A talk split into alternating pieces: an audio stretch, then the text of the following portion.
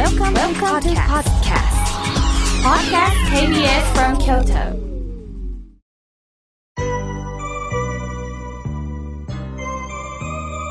さあ、ここからはもうたくさんのメッセージをいただきましたので紹介させていただきます。まず、西山さん。西山さんは、えー、ランナーとしてずっと走り続けてこられて、そして、えー、龍谷大学の陸上部の監督として、えー、ずっと指導なさり、この度、えー、人生のまあ、一冊の本を出されました。また、西山さんは、えー、私がほっとする信頼の言葉というのを書かせていただいてるんですが、その本をご購入いただいて、本の中に引用してくださっております。本当にありがとうございます。えー、この番組を通じてお礼申し上げます。さあ、続いての方です。え広島よりのりこさん、ありがとうございます。妙慶さん、初めてお便り差し上げます。妙慶様のような有名な方にメールを差し上げるのはドキドキです。いえいえ、あの、私ももう一般人ですよ。皆さんと一緒ですからね。あの、どうぞ気軽にメールをください。心が笑顔になるラジオ、毎週楽しみに聞いております。リスナーの皆さんと同じく、妙慶さんの優しい凛とした力強い語り口に、本当に私は心をニュートラルに戻していただき、感謝の気持ちでいっぱいです。先日の放送は恩をお返しするというお話がありましたよね。本当に親切にしてくださった方を何か感謝をしながらお返しする。無理なく自然でいいんだなと思いました。また、私は妙慶さんの日替わり法話を読んでおりますが、お兄様のブログにもつながっていきました。お兄様の地獄と極楽というお話があまりにも腑に落ちてしまい、初コメントしたら、なんと丁重に返事をしてくださいました。いつか北九州のサイレンジに、夫とお参りに行き、そしてスペシャリティコーヒーをいただきたいです、とのことです。もちろんです。広島だったらね、えー、車で2時間ぐらいでしょうかね。あのー、または電車だったら、あのー、ちょっと余裕があったらね、あの各駅停車でもいいかもしれません。新幹線もだいたい1時間あれば着きますので、ぜひ、文字工のサイレンジお参りなさってください。のりこさん、ありがとうございます。さあ、続いての方です。メールをいただきました。ラジオネーム、未亡人さんよりいただきました。初めてお便りいたします。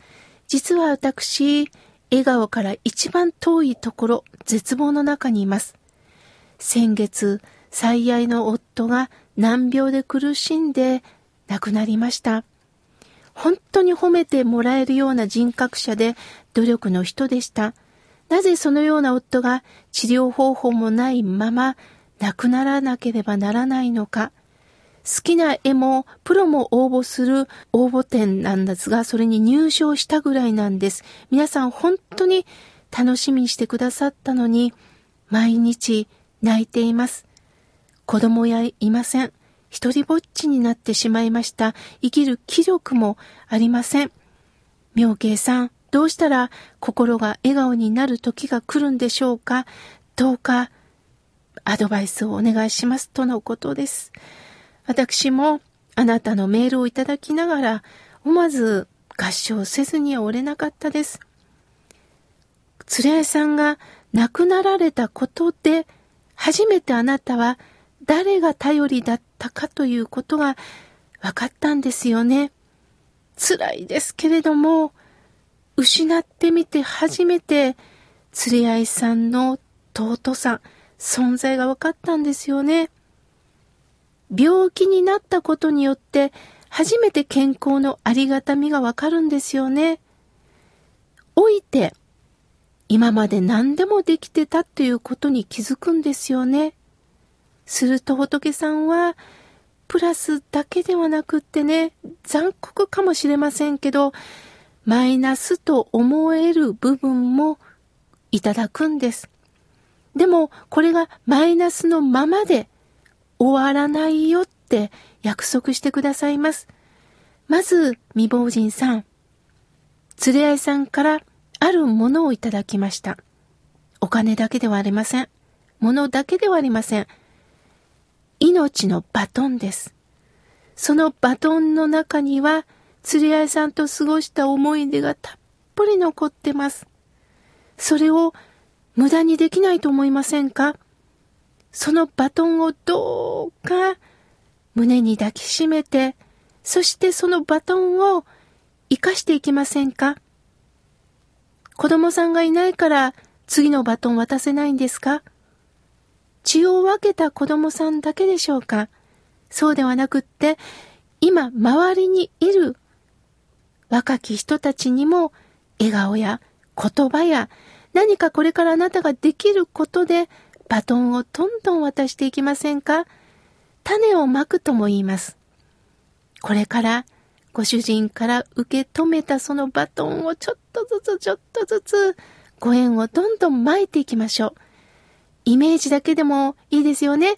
桜の花びらをポンポンと巻くように、どんどん種をまきましょう。すると種から芽が出て、ご主人の命のこの芽がどんどん増えていくんですよ。これを考えただけで嬉しくなりませんか？これからあなたには役目があるんです。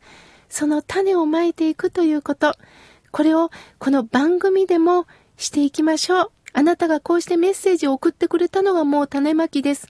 それを私は受け止めて、リスナーの皆様に今任せていただきましたみんな受け止めてくれたと思います。これからもどうか番組と共に生きていきましょう。ありがとうございました。さあ、続いての方です。えー、ラジオネーム、ランさん、ありがとうございます。みょうけいさん、初めてお便りします。心が笑顔になるラジオは欠かさず拝聴させていただいております。みおけいさんの優しい語り口とお話の内容に土曜日の朝はみおけいさんワールドにはまって心落ち着ける私の大切な時間です。ありがとうございます。もうここまでこんなね、洒落た言葉を使えるなんて羨ましいです。ありがとうございます。さて、妙慶さん、私は人一倍の心配性です。父が亡くなり、母は子供の頃に家出しました。アネットは行方がわからず会えていません。夫と出会い、何でも話せる友達も一人いるんです。だから支えてもらいながら生活しています。ただ、これからの先のこと、まだ起きてはないのに、いろいろ考えては心配になってきます。そんな時、妙慶さんの人生後半こう生きなはれの本に出会うことができました。読み進むうちに少しずつ心が軽くなりました。妙慶さん書かれていましたよね。孤独を友として生きる。これからがこれまでの人生を決めるなど、たくさんのメッセージをいただいております。これからも妙慶さん、ラジオを聞かせていただきます。妙慶さんの日替わり法案も読ませていただきます。本当にありがとうございます。妙慶さん、くれぐれも体には気をつけてくださいね、とのことです。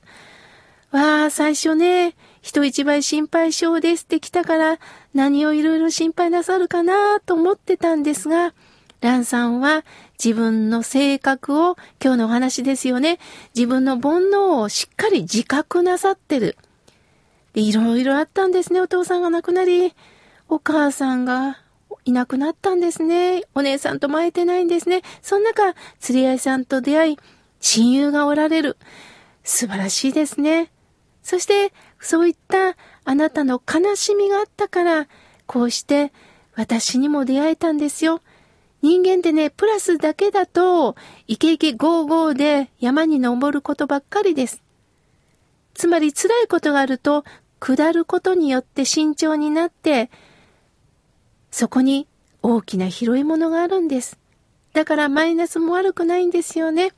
どうかランさん、これからも番組とともにどうか生きていきましょう。支えてください。ありがとうございました。さあ、続いての方です。もう今日はね、初めてメールをくださる方がもういかに多いかということをね、あの、私もスタッフも喜んでおります。ありがとうございます。初めてお便りします。静岡県の萩野と申します。妙慶様とは同年の、えー、バツイチ、三人の息子、えー、です。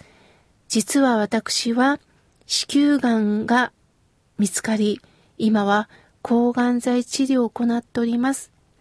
妙慶様との出会いは私の中で勝手にですが、がんが見つかった頃にテレビテアラ小屋で妙慶さんの温かい声に癒され、その後ネットで検索したら、このラジオ、日替わり法話を拝読するようになりました。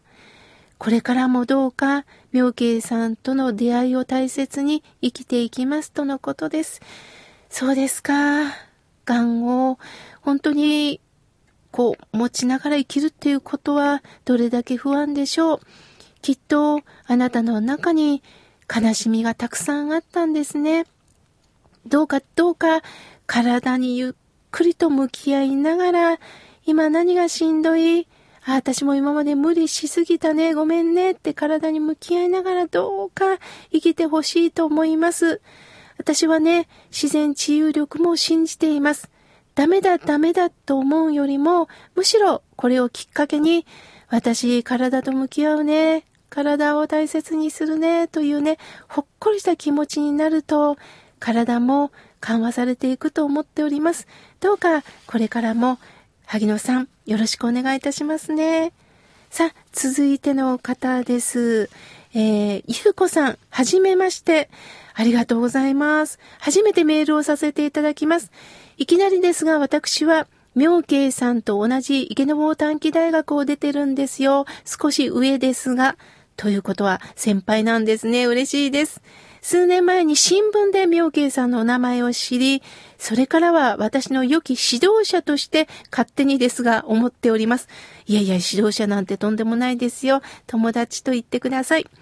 今までいろんなことがあって歯を食いしばって頑張ってきました。でも、妙慶さんのこのラジオで励まされてるんですよ。これからもよろしくお願いしますとのことです。